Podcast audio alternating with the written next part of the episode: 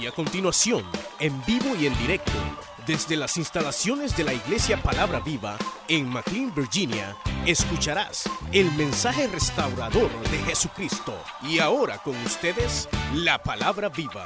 Estaremos honrando al Padre, al Hijo y al Espíritu Santo.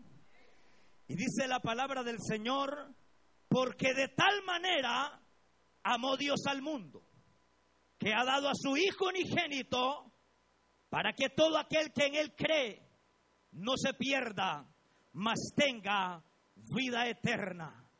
¿Por qué no envió Dios a su Hijo al mundo para condenar al mundo, sino para que el mundo sea salvo por Él?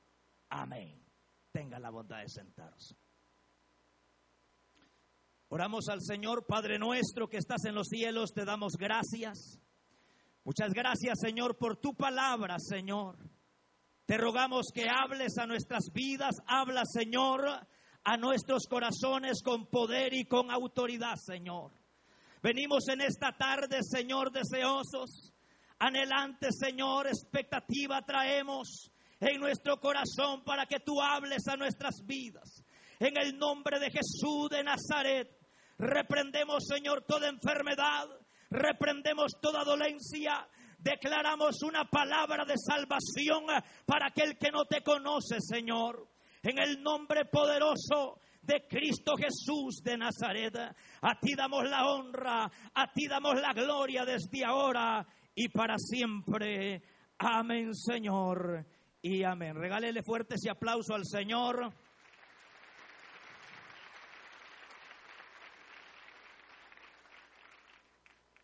El apóstol Pablo dice las siguientes palabras, si yo hablara lenguas angélicas y no tengo amor, nada soy.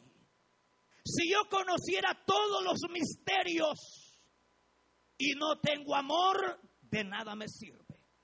El amor todo lo puede, el amor todo lo sufre, el amor todo lo soporta, el amor todo lo espera, el amor nunca deja de ser. Esa es la carta que le envían a usted cuando la andan enamorando, hermanita. El amor nunca deja de ser. Cuando vemos esa palabra tan pequeña, tan cortita, pero con un valor extraordinario para la vida nuestra, nos ubicamos en el momento en el cual, querida iglesia, esta palabra la estudiaban los filósofos como Aristóteles, Platón, hombres que estudiaban lo que era la conducta de los hombres. Ellos llegaban a la conclusión que habían cuatro tipos de, de amores, habían cuatro tipos de amores. Uno de ellos era el amor filial, otro era el amor eros, otro era el amor estorge y el otro el amor ágape. Iniciando con el amor que se llama el amor eros, es el amor entre, es el sentimiento entre una mujer y un hombre. Cuando usted se enamoró de esa muchacha, de su esposa o de su esposo, no sé si a usted le pareció que aquí le corrían maripositas en el estómago. ¿Ah? ¿A cuántos? Le corrían mariposas en el estómago, de aquí para allá, de allá para acá, de aquí para allá, pero le corrían mariposas en el estómago, se le secaban las manos, se le secaba la, la boca, y era porque usted decía, yo siento amor, siento amor hacia ese hombre, siento amor hacia esa mujer, pero yo quiero decirle que ese amor no es amor, ese se llama sentimiento, ese se llama una pasión, eso no es amor verdadero, eso no se llama amor. Porque usted se casa, a los tres meses se fueron las mariposas del estómago. Desaparecieron. Y con aquella princesa que usted se casó, aquella princesa se levanta con el pelo todo desbrotado, con un justán caminando toda mareada a las 5 de la mañana. Y usted dice, no, yo no me casé con ella. Ya pasaron tres meses. Ese no es el amor verdadero. Esa es una pasión. El amor verdadero no viene de un hombre. El amor verdadero no viene de una mujer. El amor verdadero viene de Yeshua Mashiach, Jesús de Nazaret, el Hijo de Dios. ¿Cuánto le pueden dar fuerte ese aplauso al que da el amor de Dios, Jesucristo nuestro Salvador? Pero luego los griegos decían hay otro tipo de sentimiento entre un padre y un hijo. Entre un hijo a un padre. ¿Cuántos se han sentido incómodos cuando le ven mal a sus hijos? Usted siente como que una espada traspasa su corazón. Que a usted le desprecien un hijo es como que a usted es peor que a usted lo estén despreciando. Usted, siente que esa, esa ofensa mejor se la deberían de hacer a usted, pero no a su niño. Porque usted siente dolor. Porque usted dice, no puede ser. Me están, ¿Por qué? Porque usted siente ese, ese dolor en su corazón. ¿Por qué usted siente esa estocada en su corazón?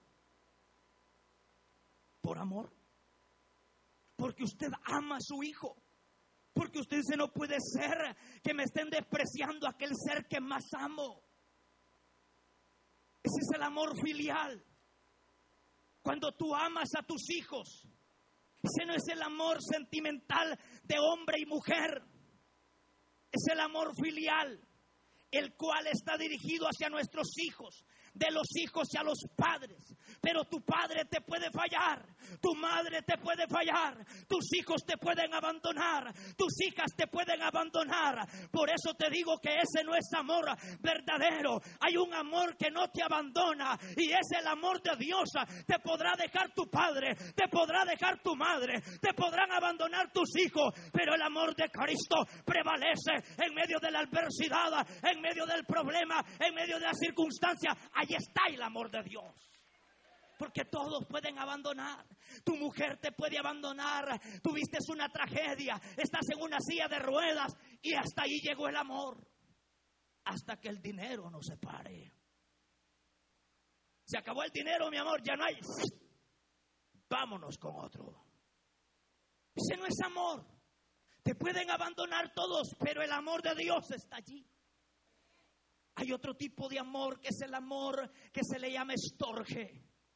Pero le estoy diciendo que no es amor, es sentimiento, porque es falso ese amor.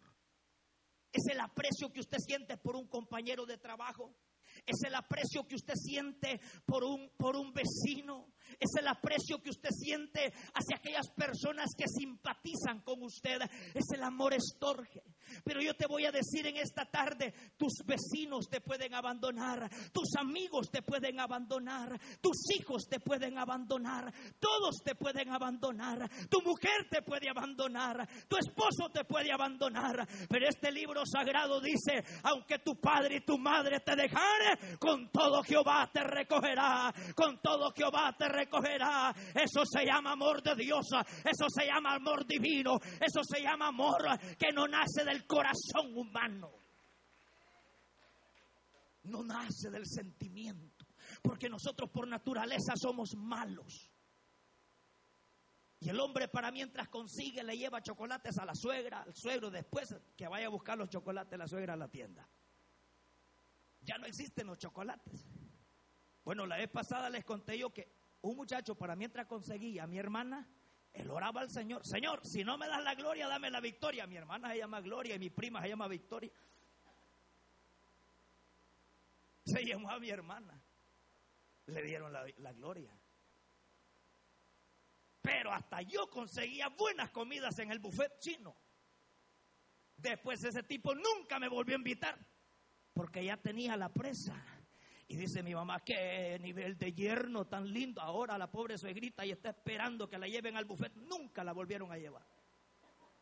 Porque es un amor interesado. Es un amor que me das y yo te doy. Es un amor que me das y yo te doy. Es un amor que me das y yo te doy. Es un amor que cuanto tienes tanto vales. Tú tienes dinero vales para los hombres.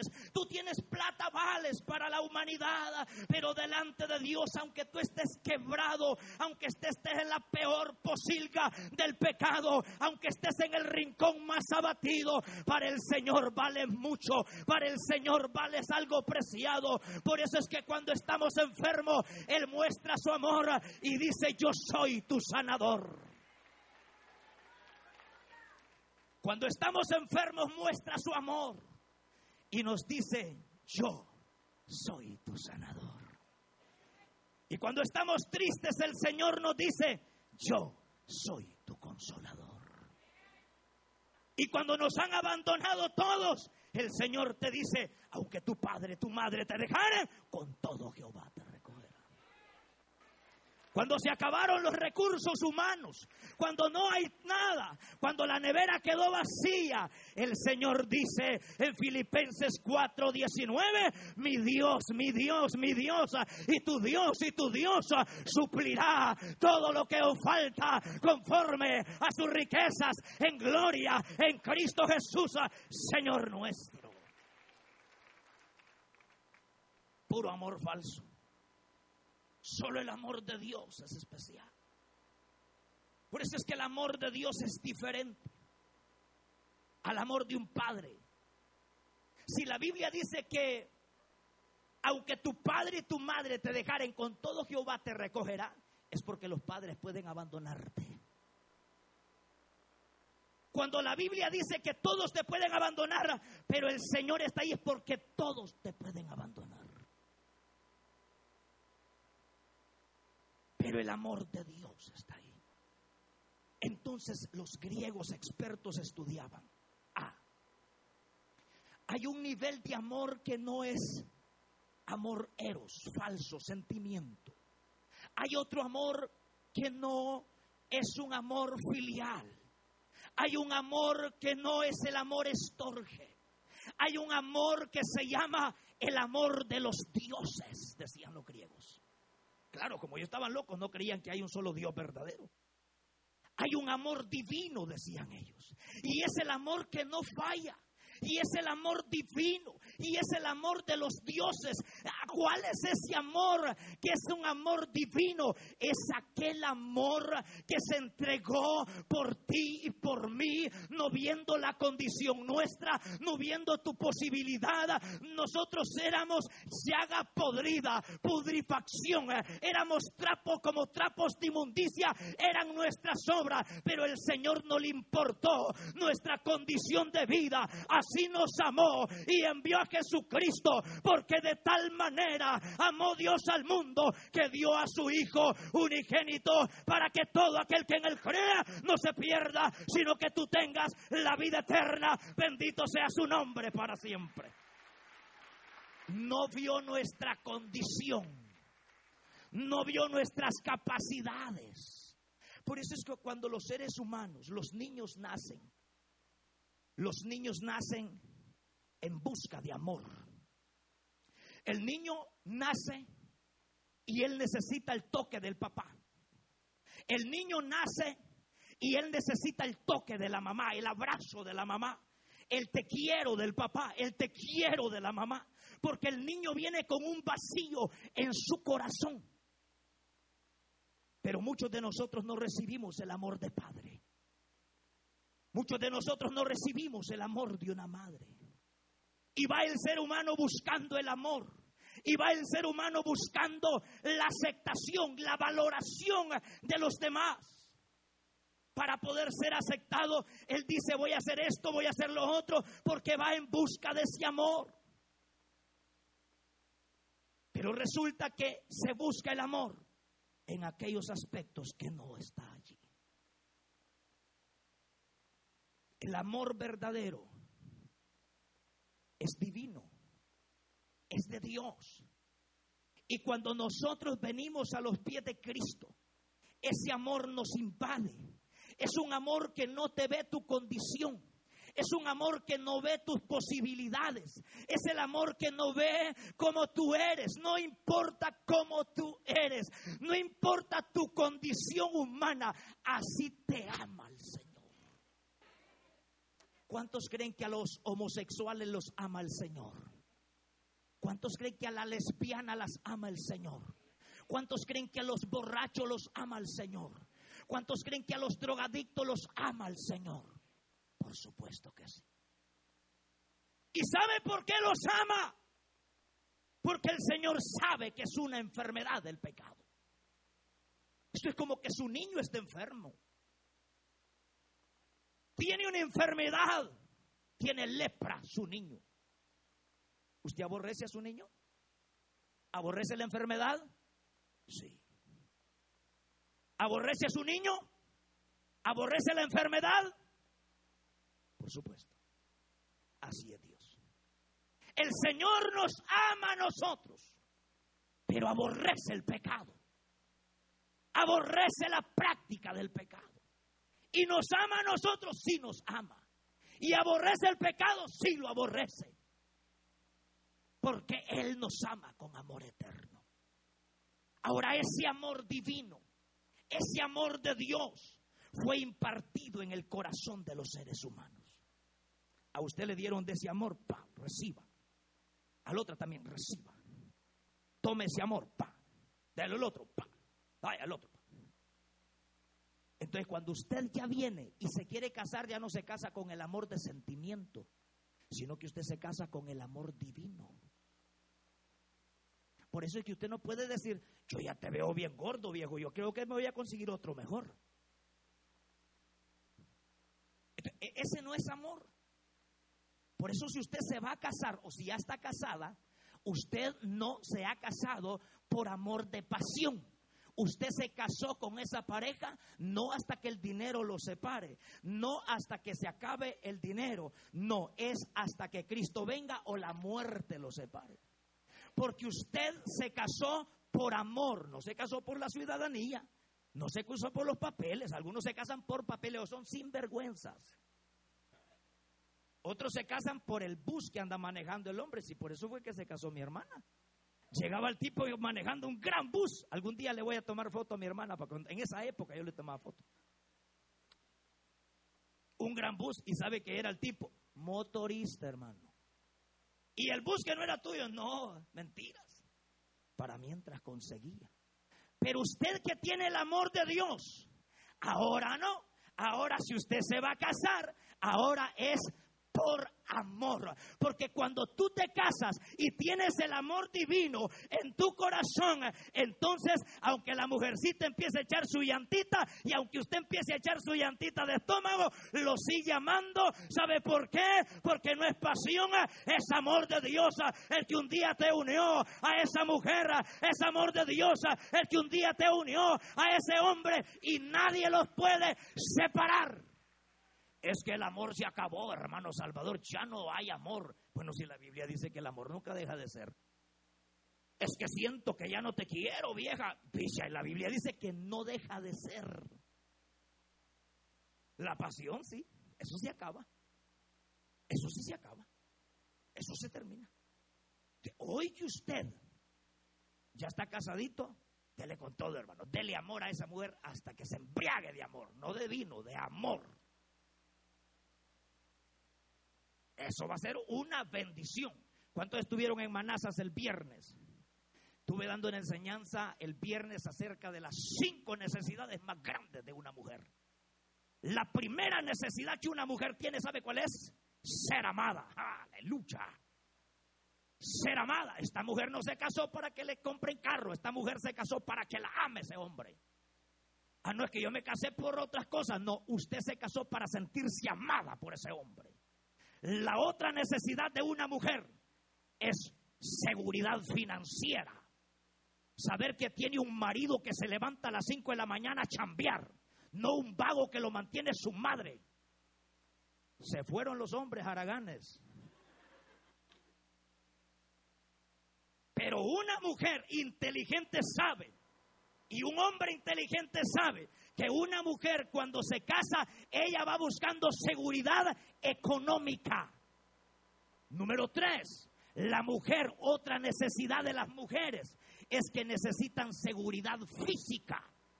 Si usted quiere golpear a mi esposa, primero tiene que golpearme a mí y vencerme. Y si no me vence, allá téngase a la consecuencia. Pero seguridad física. La mujer también necesita, van cuatro, la mujer también necesita seguridad espiritual. Saber que tiene un hombre que ora por ella. Saber que tiene un hombre que la cubre en oración. Saber que cuando ella se va a trabajar o él anda trabajando, ella anda clamando al Señor que vallado de ángeles acampen alrededor de esa sierva. La mujer necesita seguridad espiritual. Y lo último, la número cinco, no sé si no la grabaron, pues se la perdieron. La número cinco, la mujer necesita ser escuchada. Porque si no la escucha su marido, otro la va a escuchar. Después no va a andar chillando ahí, buscando consejería con el pastor. Usted es el culpable que no la escucha. A la hora de estar compartiendo con ella, contestando el teléfono, saber qué cosa anda haciendo, pero ese tiempo es sagrado para su esposa. Apague el teléfono, hermano, apague el teléfono y no conteste llamadas el momento que es para su esposa. Y si ha vuelto un aragán que no quiere trabajar, levántelo usted, hermana, a las 5 de la mañana, levántelo. Una de las cosas que el hombre necesita, porque esas fueron las necesidades de la mujer, ahora vamos a las necesidades del hombre. Pensaron que se quedaron sin nada. La necesidad de un hombre es ser motivado, motivado. Hermana, si usted ve, vámonos de la iglesia, mi amor, vámonos de la iglesia, aquí no hay amor. Usted es la responsable de motivar a ese hombre que anda desanimado. Si nosotros somos débiles, no lo dice la Biblia que la mujer dice que acaza la preciosa alma del varón y lo lleva como buey al matadero. Y la mujer lleva así al marido, como buey al matadero lo lleva. Y el hombre no sabe qué hacer, no sabe hacer nada. Sí. Ya no voy a seguir las necesidades de los hombres. O sigo, hermanos. Otra de las necesidades más grandes, una más les voy a dar. Del hombre es sentirse respetado por su esposa. Pero yo, yo lo he visto y lo he escuchado. No lo he visto en Facebook. Yo lo he visto. Mujeres que le han dicho a su esposo, Vos, bruto, no sabes nada. Delante de mí, hermano. Si antes no me agarran a trompadas a mí también. Delante de mí, hermano. ¿Cómo no serán a solas en la casa, hermano?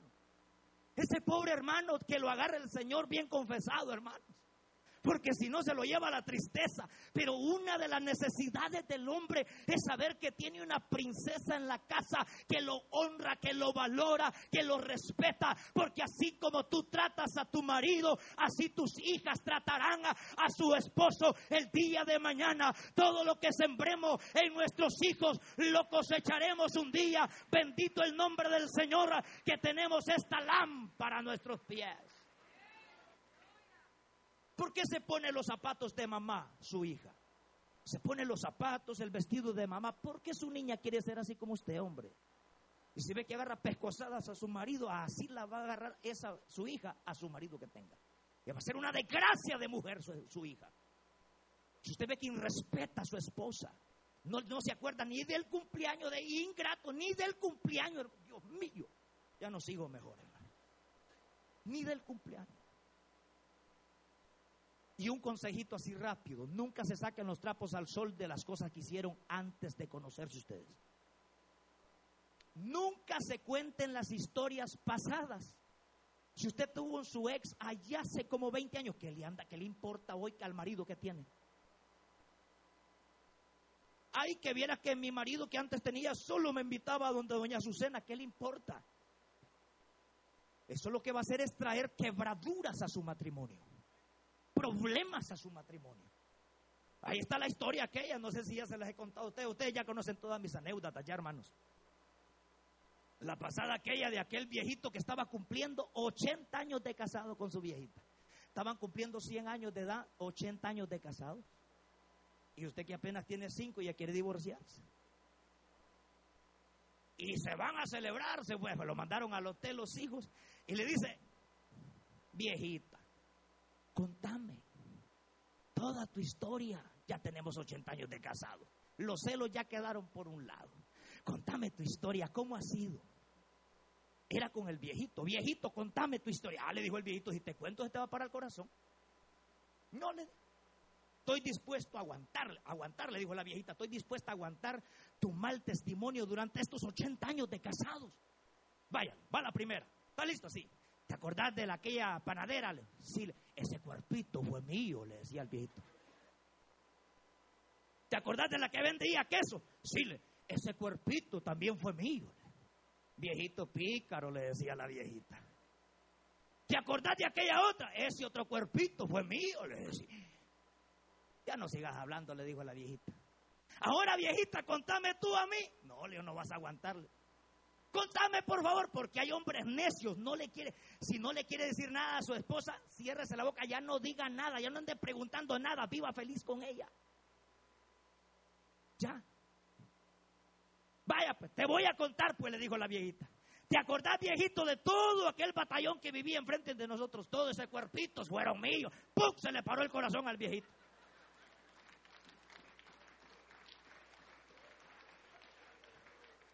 Eso se lo traigo para que nunca usted le cuente a su esposo, ni usted a su esposa, de las aventuras de su primer matrimonio. Si es que Dios le ha dado la oportunidad de un segundo matrimonio. Eso se lo traigo por un ejemplo. O siendo novios por allá, saber qué cosa es usted en el mundo. Hoy es cristiano. De modo que si alguno está en Cristo, nueva criatura esa. Las cosas viejas pasaron y he aquí todas son hechas nuevas. Mujeres nuevas, hombres nuevos, amigos nuevos en esta hora para la gloria de su nombre. Todas son hechas nuevas, hermano que anda celando a su mujer de lo que hizo hace 30 años, que anda celando a su marido por esa foto que le encontró hace de 20 años, se la tomó el pobre hombre. Los celos son del diablo y que el Señor los reprenda. Eso no es el amor de Dios, hombre. Pero el amor de Dios es aquel que se entregó por nosotros. Finalizo con esto. Pero yo les digo, todos los amores falsos, esos están en el mundo. Pero hay un amor divino que te puede fallar, todos te pueden abandonar, todos te pueden traicionar, todos te pueden te pueden abandonar, pero hay un amor divino que no, que no, que no ve las limitaciones, no ve circunstancias, sino que se entrega por tu necesidad y no te saca tu historial del pasado. El Señor no nos saca los trapos al sol. Nosotros ya cada rato nos acordamos. Pero el Señor nunca se vuelve a acordar de nuestros pecados. Tomó esos pecados y los lanzó a la profundidad de la mar y nunca más se acuerda de esos pecados. Por eso si usted, amigo, hoy viene a Cristo, hay personas que dicen, yo me entregar a Cristo, hermano, pero fíjese que tengo cinco mujeres, hermano. Y primero voy a dejar la primera, primero voy a dejar a la Ruperta, luego a la Siriaca y luego, ojalá que no haya alguna Siriaca en medio nuestro. Pero pensando en que ellos pueden solucionar los problemas. Esto es como querer poner el techo sin poner la base. Si Jehová no edifica la casa, en vano trabajan los edificadores. Si Jehová no vela por la guardia, en vano, en vano cuida la policía. Si tú no te edifica el Señor, en vano es tu esfuerzo. Ahora el Señor está aquí. Él se derramó en la cruz del Calvario. Y ahora dándonos el ejemplo Levante la mano cuántos cristianos sabemos. Mire qué bonito, deberíamos de tomar video. Ahora el Señor le dice, ¿me amas Pedro? ¿Me amas? ¿Me amas, Pedrito? ¿Me amas? ¿Me amas? Sí, Señor, sí te amo. ¿Y a tu hermano? Que se lo lleve el diablo. ¿Me amas, Pedro? Sí, Señor, te amo. Cuida a tus hermanos. ¿Me amas, Pedro? Sí, Señora, te amo. Cuida mis ovejas. ¿Me amas, Pedro? Sí, Señora, si te amo. Entonces, Pedro, si me amas, cuida de todos aquellos tus hermanos. Si nosotros amamos al Señor, nuestro compromiso es amar a nuestro Dios y a nuestros hermanos. Se acabó el mensaje, hermanos. Otra vez que nos vuelvan a cancelar el auditorio, vuelvo a predicar otra vez aquí. Porque de tal manera amó Dios al mundo que ha dado a su Hijo unigénito. Él murió en la cruz del Calvario él murió en la cruz del Calvario. Él derramó su sangre por nosotros. No vio tu condición de vida. No vio que eras un pecador. No vio que yo era un pecador. Él se entregó por nosotros. Con cuerda de amor el Señor te llama. Él te anda buscando. Él te anda buscando. Tú que has venido triste y has dicho se acabó todo, ven hoy aquí al frente. Tú que estás enfermo, enfermo, los diáconos puestos de pie, hermanos diáconos. Tú que estás enfermo, el Señor te dice, yo soy tu sanador. Este es el día que hizo Jehová. Esto no es casualidad que se haya cancelado el culto allá en el auditorio. Dios quería hoy aquí en este altar que arreglaras tus problemas. Hoy quiere darte sanidad el Señor. Hoy quiere darte sanidad. Cuando estamos enfermos, Él te dice en el libro de Éxodo capítulo 15, yo soy pueblo mío, tu sanador. Cuando estás triste, el Espíritu Santo te dice, yo soy tu consolador. Cuando estás solo, te dice, yo estoy contigo. En esta hora vamos a inclinar nuestro rostro y vamos a orar. Y vamos a decirle al Señor, Padre nuestro que estás en los cielos. Santificado sea tu nombre, Señor. Te damos gracias en esta hora, Dios eterno, por este privilegio tan especial, Dios mío Usted escuchó el mensaje restaurador de Jesucristo desde las instalaciones de la iglesia Palabra Viva en McLean, Virginia. Si este mensaje ha sido de bendición para su vida y necesita oración, contáctenos al teléfono 571-633-0469. 571-633-0469. Que Dios le bendiga.